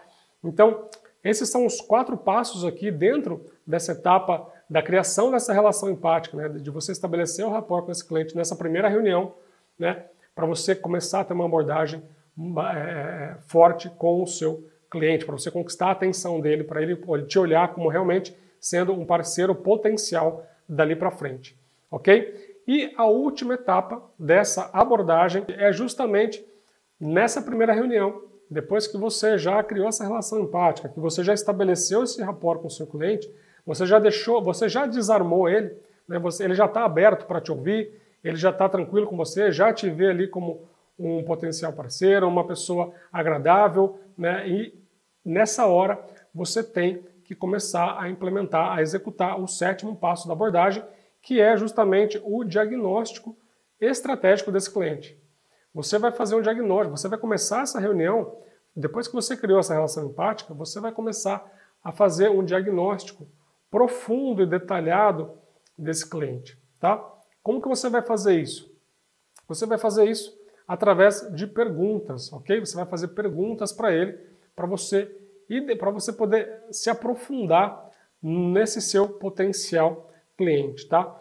Nessa primeira reunião é muito importante que você e eu sempre falo isso, eu falo, a primeira reunião é a reunião 90-10, tá? O que significa a reunião 90-10? 90% do tempo é o seu cliente falando e 10% do tempo é você falando, tá? Isso realmente, eu sei que é muito difícil para muita gente, mas para mim um dos pontos centrais, um dos pontos fundamentais do, dos grandes vendedores, dos grandes gerentes de contas que conseguem é, é, ter altas taxas de conversão, altas taxas de fechamento de negócios, tá? São aqueles que dedicam muito mais tempo para ouvir do que para falar, principalmente nessa primeira reunião, ok? Então, você vai fazer perguntas para quê? Justamente para que você é, saiba o que, que você vai ter que vender para ele lá na frente, certo? Você vai ter que vender para ele lá na frente o resultado que ele quer, não é? Você vai ter que vender. Lembra que a gente falou, você não vai vender o seu produto ou seu serviço.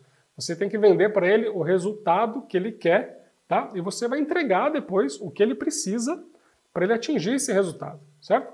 Então você vende o resultado que ele quer, tá? Você vende o problema que você vai resolver para ele, tá? E você entrega para ele o que ele precisa para resolver esse problema, para alcançar, é, para atingir esse resultado, tá? E o que, que você entrega? Né? O que, que é esse precisa, né? Que, que você vai entregar? Né? Quando eu digo você entrega o que ele precisa, o que, que é o que, que é isso? É justamente o seu produto ou seu serviço.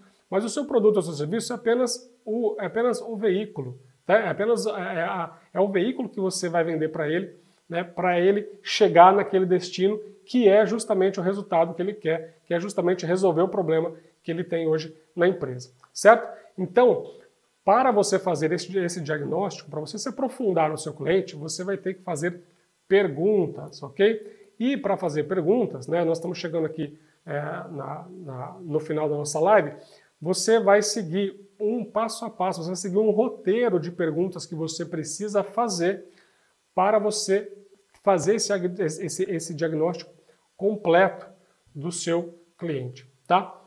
Qual é esse passo a passo aqui? Qual é esse roteiro de perguntas que você vai ter que fazer para entender o seu cliente de uma maneira geral, de maneira ampla, tá? Lembra que assim, lembra, aliás, até um ponto importante aqui. Lembra que lá no começo eu falei de mapear os potenciais clientes. Aqui você já está na reunião com o seu cliente, você já está na primeira reunião com esse, com esse potencial cliente, e aqui agora você vai, você vai mapear, você vai fazer um diagnóstico profundo do cliente para ver se tudo aquilo que você já, já colocou lá no seu perfil de cliente ideal bate com que, bate com que esse cliente é, precisa ou não, bate com a, com a situação real desse cliente ou não, tá? Então vamos lá.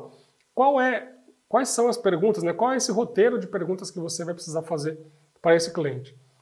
Primeiro você vai ter que fazer perguntas ligadas à situação. Você vai precisar entender qual é a situação atual desse seu cliente, tá? Então você vai fazer perguntas de situação. Você vai começar por aí, tá? Você vai começar justamente fazendo esse tipo de pergunta, tá? Ah, então eu já vi sobre a sua empresa, sua empresa está assim, assim, assado tal, mas eu não tive tanta, eu não, não, não obtive muito, muitas informações da sua empresa, eu fiz uma, fiz uma pesquisa, entendi é, como que está a, a empresa atualmente, mas você poderia me explicar um pouco melhor como que está a situação da sua empresa atualmente?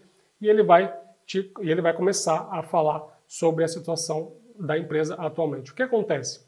Se você fez um bom approach, se você fez uma boa abordagem dele, com o seu potencial cliente quando você ligou para ele, você já ofereceu para você já falou para ele da sua promessa, da sua transformação, do problema que você resolve, se ele aceitou a sua reunião, se ele aceitou agendar a reunião com você, é muito provável que a hora que você comece a fazer esse tipo de pergunta, ele já vai começar a falar uma série de coisas, coisas essas ligadas ao problema que ele tem, que foi o problema que você já é, falou para ele na ligação. Tá? Então é muito provável que quando a gente começa a conversar sobre isso, o cliente naturalmente já traz, é, já começa a falar da situação da empresa e né, automaticamente ele já vai para a próxima etapa né, desse processo de, desse, desse diagnóstico, que é justamente a etapa da necessidade. Ele já vai acabar te contando né, qual é a necessidade dele naquele momento, qual é o problema que ele tem naquele momento, ou qual é a ambição que ele tem e que ele precisa de, e que ele precisa de ajuda de alguém externo, é, externo para poder atingir aquela ambição. Tá? Então, a primeira fase, a primeira o primeiro tipo de pergunta é a pergunta de situação. Muito provavelmente ele já vai partir para, segundo, para o segundo tipo de pergunta, que é a pergunta de necessidade, onde você vai identificar os problemas. Se ele por acaso não falar, você vai ter que sim fazer uma pergunta para entender quais são as necessidades da empresa naquele momento, qual é o problema que ele tem que resolver, ou qual é a ambição, se ele não tiver nenhum problema para resolver, qual é a ambição que a empresa dele tem para o curto e médio prazo, tá?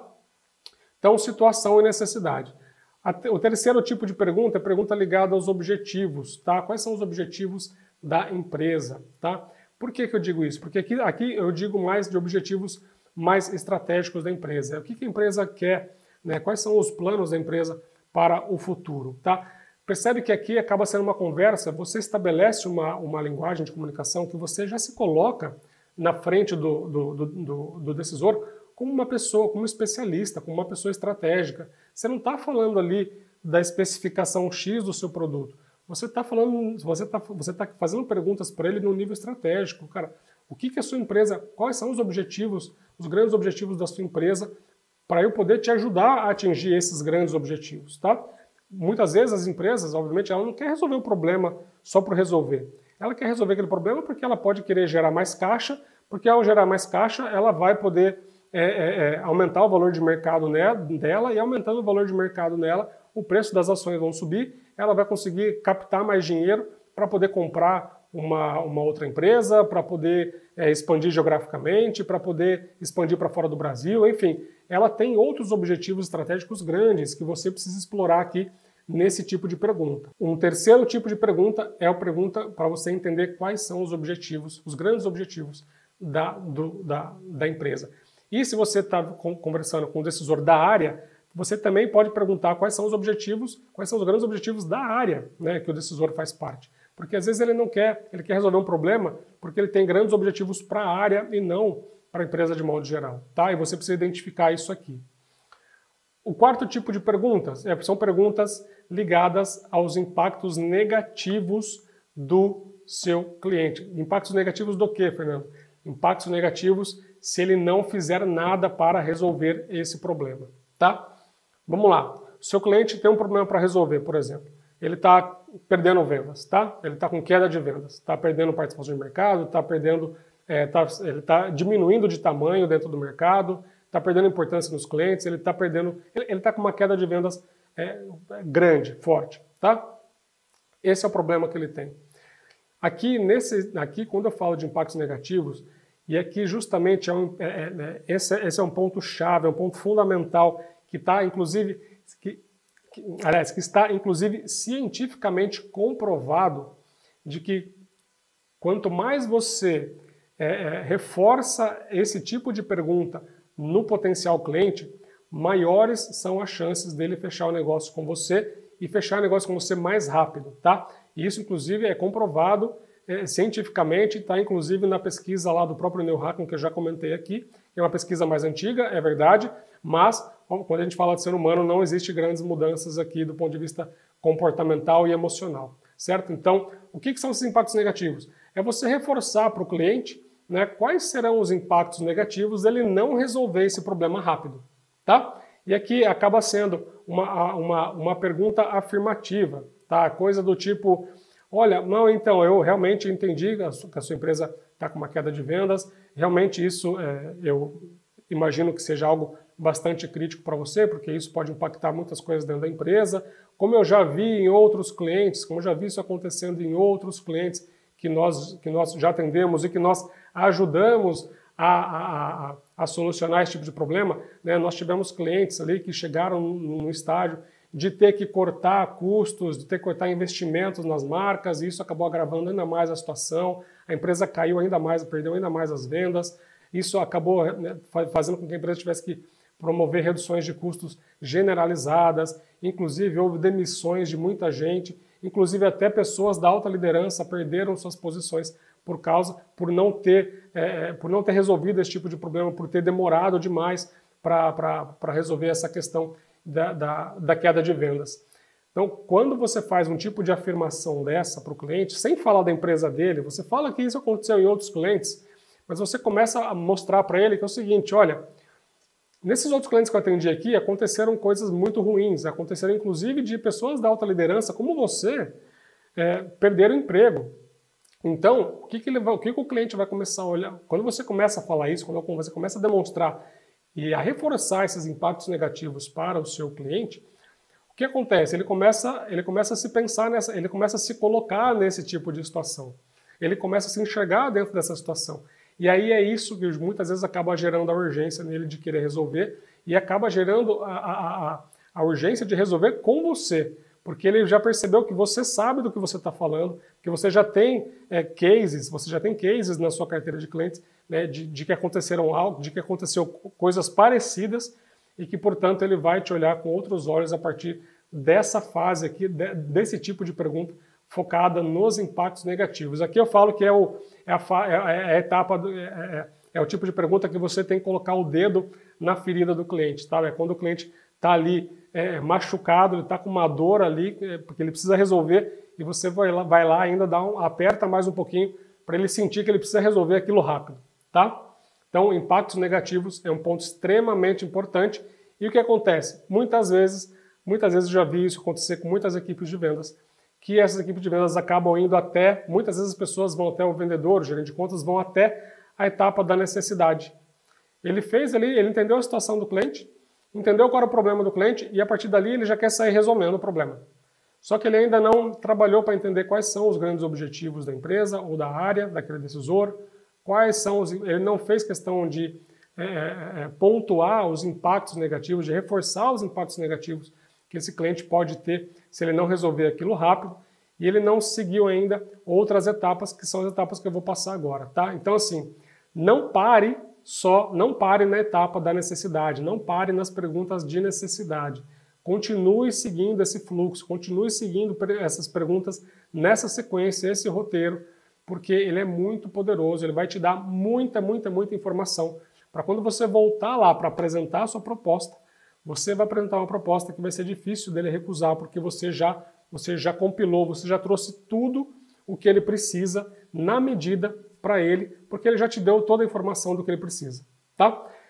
A próxima etapa, tá? o próximo tipo de pergunta é o tipo de pergunta voltado para resultados e ganhos, ou seja, enquanto você vai reforçar os impactos, aliás, vamos lá, enquanto os impactos negativos está ligado à necessidade do seu cliente, ou seja, enquanto você vai reforçar os impactos negativos do problema que ele já te pontuou lá na parte da necessidade, os resultados e ganhos é justamente para reforçar os objetivos que ele tem. É justamente para reforçar para ele né, que se ele é, resolver esse problema rápido, né, ele vai ter resultados e ganhos que vão ajudá-los, que vão ajudar é, esse cliente a atingir os seus objetivos. Tá? E aqui é justamente você pontuar quais são os resultados é, e ganhos que esse cliente pode ter com a sua solução. E novamente, aqui não é, não é tanto uma pergunta, mas ela, ela é, é, bem parecido com a parte da, do, do, dos impactos negativos.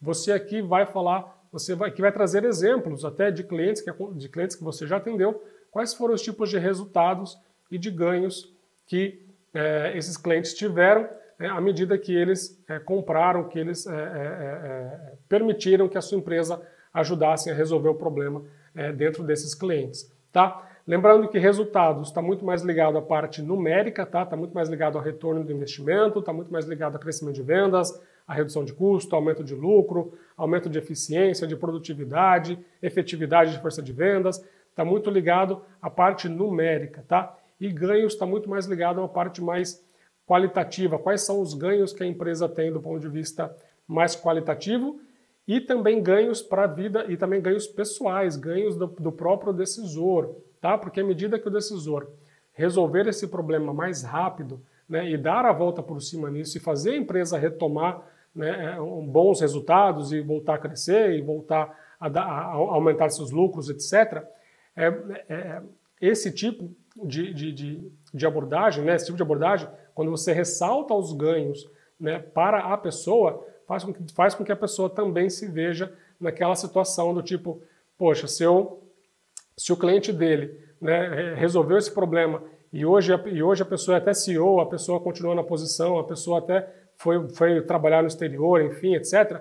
Se eu resolver isso rápido também fizer um bom trabalho, isso pode acontecer comigo também, pode me ajudar a manter é, é o meu objetivo de carreira, pode me ajudar na, na, no, no, no, meu, no meu crescimento de carreira dentro da empresa ou no mercado de maneira geral. Então aqui você tem que mostrar não só os resultados numéricos para a empresa, mas também os ganhos para a empresa do ponto de vista mais qualitativo, mostrando que esses ganhos têm que estar alinhados com os objetivos é, estratégicos que ele já te respondeu, tá? Os grandes objetivos da empresa ou da área do, do, do decisor e também ganhos ligados à pessoa, tá? Ligados à carreira, à parte profissional da pessoa, ok? Então, resultados e ganhos você precisa aqui, é muito parecido com impactos negativos, o que você vai ter que fazer aqui é justamente você fazer uma afirmação para ele e pedir a concordância dele. Por, por que, que eu falo com uma pergunta? Porque no final você acaba virando para o cliente e fala assim, concorda comigo? Concorda comigo, cliente? Que olha, se, como aconteceu isso com vários clientes meus assim, assim, assado,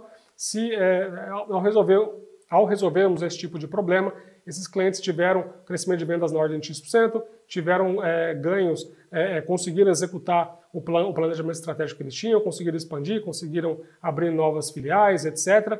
E isso foi muito bom, eles ficaram muito, muito felizes com a nossa solução.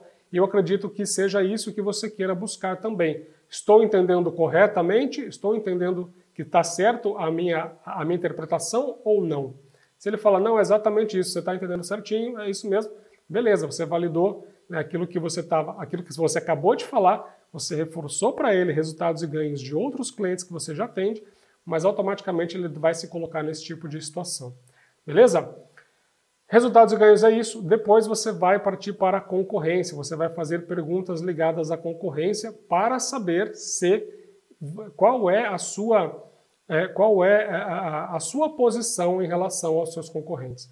Primeiro você vai é, fazer perguntas para entender se ele está falando com outros concorrentes ou não, se ele está falando com outras empresas do mercado ou não. Se ele falar que não, você é a única opção, perfeito. Você precisa acelerar isso, você precisa acelerar o processo de vendas antes que ele comece a conversar com outras pessoas, com outras empresas, para você fechar logo o negócio e você segue o barco do processo de vendas com ele, tá? Se por acaso ele falar que sim, estão, estamos conversando com outras empresas, você precisa aí, então entender qual que é a sua posição em relação aos outros concorrentes, tá? E aí você tem algumas perguntas que você pode fazer também para, é, para entender se você é um fornecedor preferencial na visão do seu cliente, para entender se você é um concorrente, para entender se você é um fornecedor que para o seu, seu potencial cliente tanto faz, ele ainda não tem nenhuma preferência, né, estão todos no mesmo, no mesmo, na mesma posição, ou se o seu cliente, o seu potencial cliente, está te, é, está te enxergando como um fornecedor que está abaixo dos outros concorrentes, tá? ou está abaixo de algum outro concorrente. Isso é importante você entender, porque à medida que você sabe quem são os concorrentes que estão com, com os quais você está brigando, depois você vai poder estruturar toda a apresentação da sua, da sua proposta, da sua solução, para quebrar todas as objeções ligadas aos seus pontos fracos, né? É, é, e para você quebrar também os pontos fortes, para você trazer argumentos para quebrar os pontos fortes dos seus concorrentes, para você, você minimizar os pontos fortes dos seus concorrentes e para você é, é, é, fortalecer, né, para você impulsionar os pontos fracos, né, para você potencializar os pontos fracos dos seus concorrentes, tá? Por isso que é importante você entender se você está sozinho nesse jogo ou se você está é, brigando com outros concorrentes nesse processo de, nesse processo de venda, para você avaliar quem são os concorrentes, fazer uma avaliação de cada um deles, para que quando você leve a sua proposta para ele, você já traga para o seu cliente né, todo os seus, os seus, as suas características, os seus benefícios, as suas vantagens, é, é, é, os, seus, os seus grandes pontos fortes e como que você minimiza os seus pontos fracos em relação a estes concorrentes. Ok? Então, concorrência e o último tipo de pergunta é justamente para identificar quem são os influenciadores de compra desse processo de venda que você está iniciando, tá? De novo, se é uma empresa de grande porte e você vende algo que, ser, que, que, que, que seja é, é, que, que, peça né, um investimento alto, né, o que faz com que o seu cliente precisa gastar, precisa investir um valor alto né, para adquirir a sua solução, para comprar o seu produto ou seu serviço, é, é muito provável que haverão vários influenciadores dentro desse processo de venda lá no seu potencial cliente e aí você vai precisar identificar quem são esses influenciadores, tá? e você vai sim ter que conversar com cada um deles para colocá-los todos no mesmo nível de interesse, todos no mesmo nível de urgência, todos no mesmo nível de influência, no mesmo nível de influência não, mas todos é, é, no mesmo é, nível de concordância em comprar a sua solução, em adquirir a sua solução, tá? É claro que isso tem uma série de, de, de, de conceitos, de técnicas e de ferramentas, inclusive, para a gente trabalhar aqui com os influenciadores de compra, para identificarmos todos esses influenciadores, todos esses influenciadores e poder trabalhar é, com todos eles, né, conversar com todos eles, termos reuniões com todos esses influenciadores né, para colocar, para colocarmos todos numa, na mesma página, que é justamente a página que a gente quer, que é fazer com que eles entendam que a melhor solução para resolver o problema da, da, da empresa deles é a nossa. Ok? Então, esses são sete tipos de perguntas que você precisa fazer nessa última etapa aqui, que é a etapa que você vai precisar é, fazer esse diagnóstico completo quando você estiver nessa primeira reunião com o cliente. Ah, Fernando, tá bom, mas quando que eu falo, então? Quando que eu apresento o meu produto? Quando que eu, quando que eu apresento o meu serviço nessa, nessa reunião? É como eu falei, essa é uma reunião 90-10. 90% do tempo você vai estar fazendo exatamente perguntas dentro desse roteiro aqui de, de sete passos, né? Desse, é, é você vai fazer, é, é, você vai seguir esse roteiro das sete, é, desses sete tipos de perguntas que você vai precisar fazer para entender de uma maneira mais aprofundada o seu potencial cliente, ok? Os outros 10% do tempo, aí sim é você fazer uma apresentação da sua empresa breve de um ou dois slides, justamente para você falar quem é a sua empresa, o que, que ela faz, quanto tempo está no mercado, é, e, obviamente, reforçar qual é a solução que a sua empresa vende. Aliás, reforçar qual é a solução que a sua empresa vende, não. Reforçar qual é a transformação que a sua empresa gera em outros clientes, inclusive é, apresentando clientes que vocês, que vocês já atendem, quantidade de clientes que vocês já atendem. É, se, vocês tiverem, se você tiver um, é, é, se você já atende clientes grandes né, do, do mercado ou marcas importantes é, do mercado e que seja do mesmo segmento desse potencial cliente, do mesmo setor desse potencial cliente, você deve colocar também aqui esse, é, esse, esse, esses clientes grandes, porque ao, quando esse seu potencial cliente olhar para o slide e ver que tem a logomarca ali desses clientes grandes, que é do mesmo setor dele, né, e que você já atende, certamente ele vai te olhar um ar, ele vai é, é, você vai acabar construindo uma autoridade maior com esse cliente, porque ele vai ver que vocês, é, que você, né, você e sua empresa atende clientes grandes, que você conhece do segmento dele, conhece do mercado dele e que vocês têm autoridade e são referência dentro do segmento dele também, tá? Então, uma apresentação curta para passar informações muito básicas é, da, sua, da sua empresa, porque aqui não é o momento de você vender nada ainda, você vai vender somente numa próxima reunião, quando você for apresentar a sua proposta, né, a sua solução, aí sim é que vai ser o momento de você construir toda a sua argumentação de venda, tá? Aqui nessa reunião é somente fazer uma apresentação pequena da sua empresa. Mas, Fernando, e se ele interromper no meio? Comecei a fazer perguntas e no meio ele interrompeu, que ele já quer que eu, que eu apresente a minha empresa, o que uma empresa faz, etc. Como que eu faço? Tá? Nesse caso, você vai, é, você vai fazer o seguinte: você vai simplesmente falar para ele, ó, é, não, eu entendi é, o seu ponto, né? Você está pedindo para apresentar aqui minha empresa, tal. Eu vou apresentar a minha empresa sim, com certeza absoluta, né? Mas é, até para eu poder te ajudar melhor, até para poder entender melhor como que eu posso ajudar a tua empresa, né? Porque como eu já te disse, a nossa empresa é especialista em, eu sou especialista em, e você coloca a sua transformação aqui de novo, né? Em ajudar empresas como a sua a crescer 30% das vendas, a reduzir custo, a otimizar roteiros da equipe de merchandising, é, aumentar a produtividade, enfim, você vai colocar a tua, a tua transformação aqui e aí você continua. É, e eu, a nossa empresa faz, a nossa empresa é especialista, eu sou especialista, nós somos especializados em ajudar empresas a fazer isso, isso, isso, que é a sua transformação. E, portanto, né, para que eu possa trazer uma solução, né, trazer uma proposta personalizada, desenvolvida especificamente para atender às suas necessidades aqui, é muito importante que eu conheça a sua empresa primeiro, conheça um pouco mais do seu negócio, né, para que eu possa voltar para lá e preparar algo que realmente faça sentido e que vá atuar exatamente naquilo que você precisa para te ajudar a resolver o que você precisa aqui na sua empresa. Por esse motivo que eu queria entender um pouco mais a sua empresa e é por isso que eu queria te perguntar e aí você dá a sequência, você emenda a próxima pergunta nessa, nesse tipo de conversa, nesse tipo de discurso, né, nesse scriptzinho que você pode usar caso ele queira que você já parta para apresentar a sua empresa. O que é comum, pode acontecer inclusive, porque muitas vezes os clientes estão acostumados a receber é, empresas, fornecedores que já começam apresentando a empresa.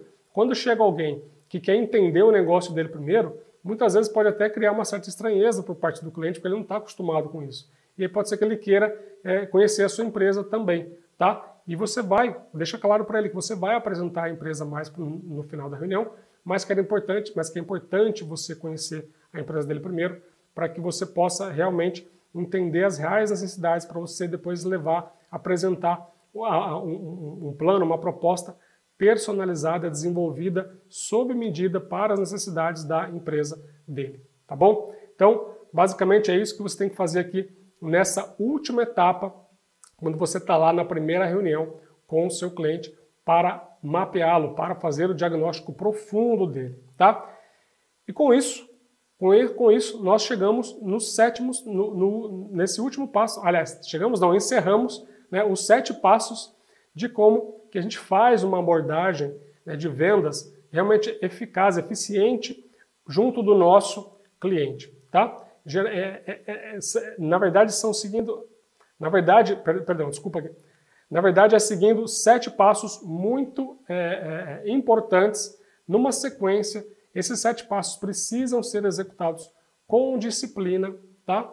Para que você possa ter sucesso nessa abordagem, para que você possa seguir o próximo nível do processo de vendas e realmente é, é, fazer com que o fechamento da venda seja somente uma, uma mera é, formalidade, porque se você conduzir desde lá, desde lá do primeiro passo até esse passo aqui do diagnóstico do cliente com, com, com maestria, se você seguir essa disciplina de entender realmente quem é o cliente e realmente estar dedicado a ajudar o cliente, né, a servir a, a, aos interesses do cliente, a resolver os problemas do cliente, quando você estiver encaminhando lá para apresentar sua proposta e depois para fechar o negócio, vai ser uma mera formalidade. Não deverão haver muitas ou grandes objeções é, é no meio do caminho que possam é, acabar com, sua, com a sua venda, com o seu processo de venda é, nesse cliente. Tá? Então, o recado que eu deixo aqui desses sete passos é o seguinte: execute esses sete passos com disciplina.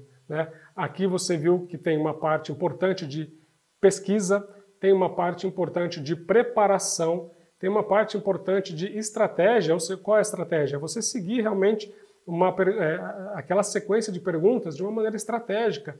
E tem que ser exatamente naquela sequência, porque aquela sequência está estruturada justamente para fazer com que o cliente perceba que você realmente é um especialista e que você é o fornecedor ideal para ele. Tá? E tem também aquele último pilar da execução com disciplina. Você precisa executar tudo isso com disciplina para você poder chegar lá no final do seu processo de venda e conseguir obter o sim do seu cliente, certo? Com isso eu finalizo aqui né, os sete passos né, de como que a gente faz uma abordagem de vendas matadora com o seu cliente. Beleza? Quem ainda não deixou o like no Instagram, no YouTube, por favor, deixe um like. Se inscrevam no canal quem ainda não se inscreveu. É, ative as notificações do YouTube, porque sempre que eu colocar um vídeo novo lá, vocês serão avisados tá, de vídeo novo. Meu canal do Telegram chama Vamos com Tudo, Prosperar em Vendas. Beleza? Aqui, quem está no YouTube, é, embaixo do vídeo, aqui na, na, na, descrição do vídeo, tem o link do, é, do, do meu canal lá do Telegram. Clica no link aqui na descrição aqui do YouTube. Você já vai ser direcionado lá para o meu canal do Telegram. Um grande abraço para todos vocês. Muito boa noite, bom descanso. Obrigado por terem estado aqui até esse momento e um, uma ótima semana para todos nós, beleza? grande abraço e vamos com tudo!